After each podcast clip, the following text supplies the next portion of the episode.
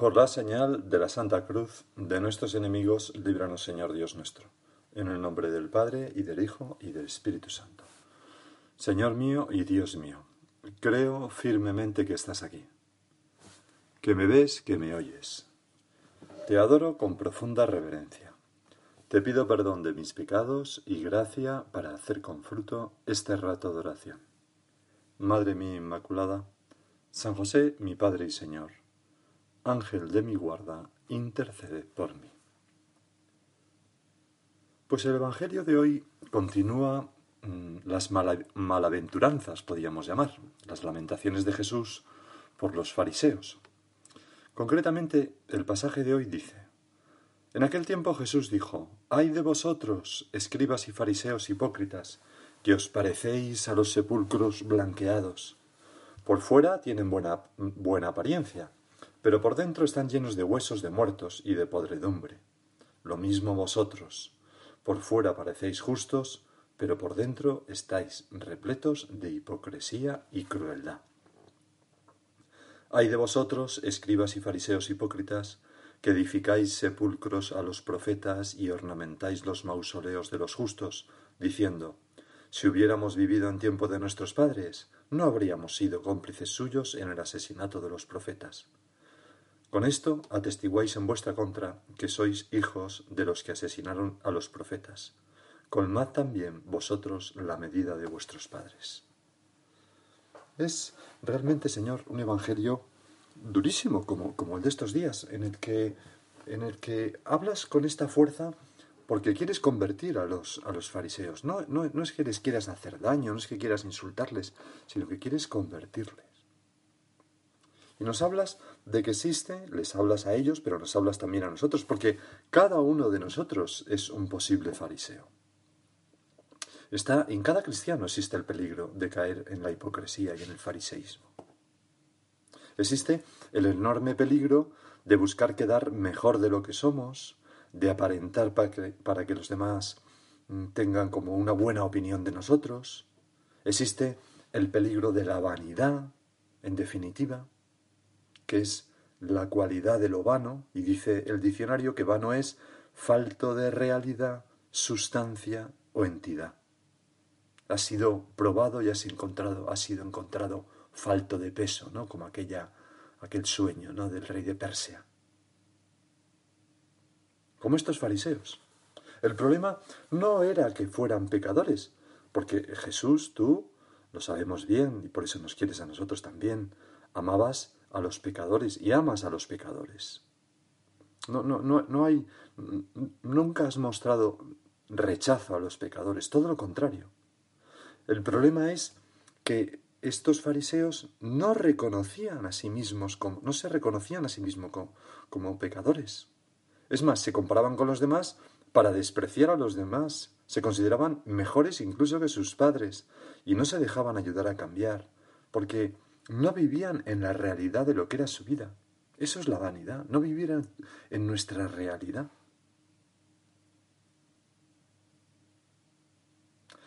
El, el, Papa, en una homilía del 25 de septiembre del 2014, recordaba que muchos cristianos viven para ostentar y su vida se parece a una pompa de jabón. Así terminan transformando, decía, su vida en una pompa de jabón, que es hermosa, tiene todos los colores, pero dura un segundo y después se termina. Hay cristianos paseándose con mucho maquillaje y quizá también tratando de darse aires, agitando cheques para las obras de la iglesia o recordando que son parientes de, tal obispo. Bueno, no sé si esto lo hace mucho la gente no, por lo menos en España no creo que lo hagan mucho, pero bueno, pero al comportarse así viven una vida mentirosa, engañándose también a sí mismos.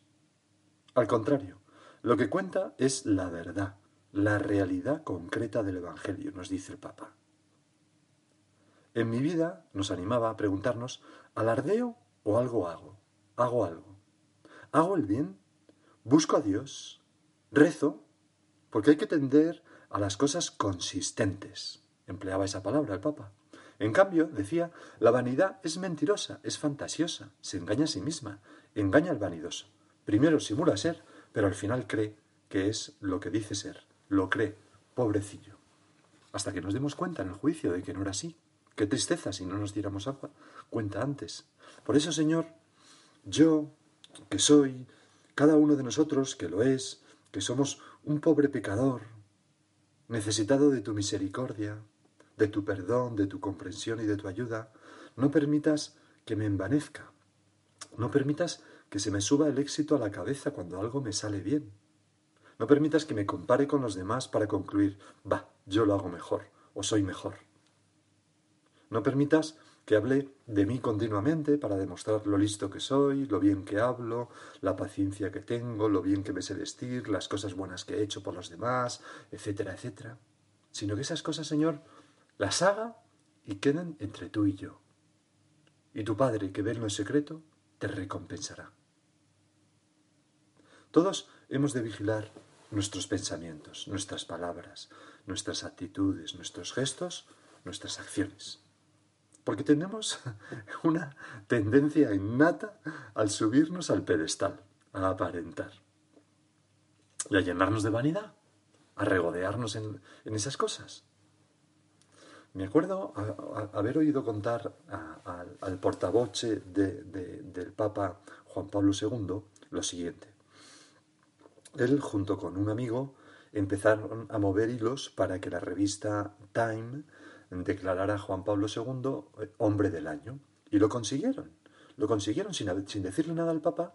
Eh, la revista Time, pues nada, declaró, eh, no me acuerdo qué año fue, pero el, hombre del año a, Juan Pablo II. Y entonces sacaron un, número de la revista, todavía piloto, antes de sacarle la edición, se la demandaron al portavoz del Papa para ver si le parecía bien. Y entonces ahí, pues la revista roja, Time arriba, y entonces la cara de Juan Pablo II.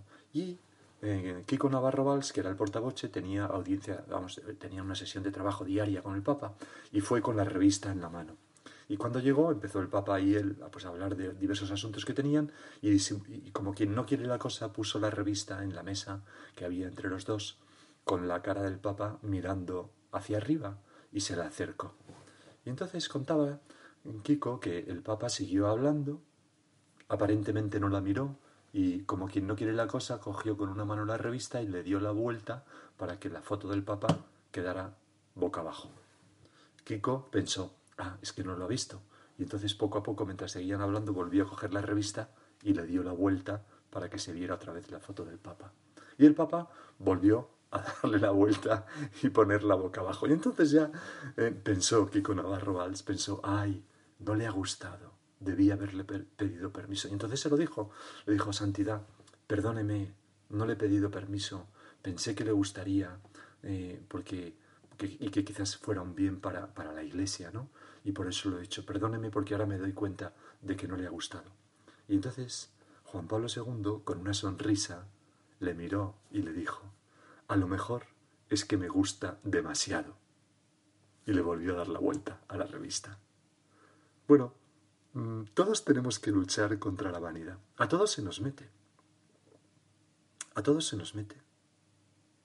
El Papa, digo el Papa, eh, el San José María en, Surco decía, el diablo conoce de sobra que una de las puertas del alma peor guardadas es la de la tontería humana. Dos puntos. La vanidad. Por ahí carga con todas sus fuerzas. Recuerdos pseudo sentimentales, complejo de oveja negra en su visión histérica, impresión de una hipotética falta de libertad. ¿A qué esperas para enterarte de la sentencia del Maestro? Vigilad y orad, porque no sabéis ni el día ni la hora. Pues Señor, yo hago el propósito ahora de, de estar vigilante para no permitir que se me meta la vanidad. Para intentarlo al menos. Porque es cierto que la vanidad es como eh, como, el agua que embebe el terrón de azúcar, ¿no? Se va metiendo en nuestra vida, en todo lo que hacemos, casi, casi, casi, sin darnos cuenta, ¿no? Tengo aquí una tarjeta que, que guardé, una vez fui a una peluquería y, me dio una tarjeta el peluquero, y, ahí en esa, en, esa tarjeta eh, pues aparece el nombre de la institución donde estaba el peluquero, en letras de color, luego un escudo muy bonito también en color, pues nada, los horarios, la dirección y luego el nombre del peluquero y debajo está escrito asesor de imagen. Y me acordé de esto, ¿no? Digo, ¿cómo que asesor de imagen? Peluquero. Peluquero y a mucha honra. asesor de imagen. Se mete en todo la vanidad. Vamos, no sé si, si esto es vanidad y a lo mejor se llama así, pero vamos. Hay una carta de C.S. Lewis a su amigo Arthur Grips, donde escribe una cosa que a todos nos puede servir ahora, porque este hombre era tan agudo, ¿verdad? Que, creo que nos puede servir, Señor, en nuestra oración para seguir haciendo examen. Escribí allí. Sentado tranquilamente, mirando los pensamientos que se levantan, según aparecen, uno de cada tres es un pensamiento de autoadmiración. Vanidad. Me sorprendo a mí mismo adoptando posturas ante el espejo, por así decir, durante todo el día. Pretendo que estoy pensando cuidadosamente lo que voy a decir al siguiente alumno, por su bien, por supuesto. Y entonces, de repente, estoy realmente pensando cuán terriblemente inteligente voy a ser y cómo me admirará. Y cuando te esfuerzas en pararlo, te admiras de hacer esto. Es, es, impresionante lo bien descrito que está, como eh, en cada, en cada sustrato de nuestro actuar puede meterse un poco la vanidad. Incluso puede llevarnos a decir algunos de nuestros defectos exagerándolos o mostrando el lado más atractivo de los defectos por ejemplo, cuando decimos, oye, soy un desastre, ¿no? Es que, es que soy un despistado y es que me he olvidado de esto, tal cual, no sé qué. Y entonces alguien nos dice, sí, sí, eres muy despistado, pero no solamente eres despistado, es que no te preocupas de las cosas de los demás y por eso se te ha olvidado. Y entonces ya eso nos duele y nos enfadamos. ¿Por qué? Porque el otro, el primer comentario, pues era un poco vanidoso como aquel chiste, ¿no? Que le dice la mujer al marido, Pepe, está la mujer delante del, espejo en la habitación, le dice, Pepe, me veo feísima, engordado, tengo la piel arrugada, un montón de canas, dime algún piropo. Y Pepe le contesta, tienes una vista buenísima. bueno, pues, pues, a veces las verdades nos ofenden, nos ofenden porque somos vanidosos, incluso aunque antes nosotros nos hayamos echado tierra encima nuestra. Lo decía otro escritor, ¿no? Zagayevsky, Adam Zagayevsky, en un libro que se llama Dos ciudades, decía, hablar de los propios defectos es cultivar un género literario extremadamente arriesgado, porque enseguida tratamos de sacar algún provecho de ello y vanagloriarnos de alguna que otra de nuestras debilidades. Pascal lo sabía muy bien. La vanidad, decía, está tan anclada en el corazón del hombre que un soldado un aprendiz de albañil, un cocinero, un mozo de cordel, se jacta y quiere tener sus admiradores. Y hasta los mismos filósofos lo desean. Y los que escriben contra la vanidad aspiran a la gloria de haber escrito bien. Y los que le leen quieren tener la gloria de haberles leído.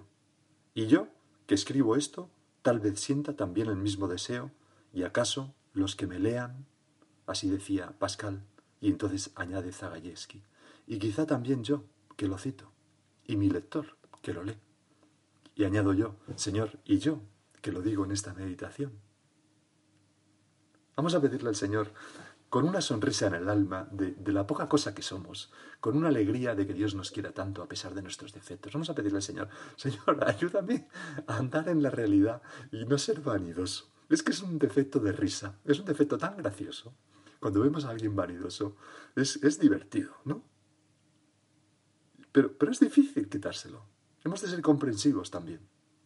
El Papa Francisco, en aquella homilía, decía, los padres egipcios del desierto afirmaban que la vanidad es una tentación contra la que debemos luchar durante toda la vida, porque siempre vuelve para quitarnos la verdad. Y para que se comprendiera, decían, es como la cebolla. La tomas y comienzas a deshojarla y deshojas un poco de vanidad hoy, un poco de vanidad mañana. Y se va adelante toda la vida deshojando la vanidad para vencerla. Así, al final estás contento. He quitado la vanidad, he deshojado la cebolla, pero te queda el olor en la mano. Y, así sucesivamente, ¿no? Es como aquello que contaban, ¿no? De eh, estoy muy contento porque después de muchos años de lucha he logrado vencer a la vanidad. Pues ya estás siendo vanidoso. siempre estará ahí. Pero no, no hemos de preocuparnos excesivamente. No somos un desastre, simplemente poca cosa. Hemos de reírnos de nosotros mismos y dirigir la mirada al Señor, hacia Dios Padre que nos ama así como somos, y desconfiar un poquito cuando todo nos salga bien o cuando la gente nos alabe. Y tener en cuenta que el camino para crecer, para vencer la, vanidad es la humildad. Y, el camino para vencer, eh, para, para crecer en humildad, no es humillarnos nosotros, no es poner cara de tristes. No, no, no, no. El camino para vencer la humildad es aceptar las humillaciones con una sonrisa. Recibir muy bien las críticas de los demás.